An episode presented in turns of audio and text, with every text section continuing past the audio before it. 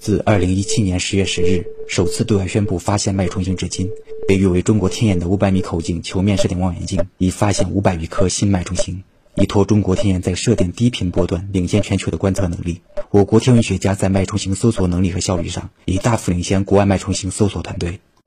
据中国科学院国家天文台研究员、中国天眼首席科学家李地介绍，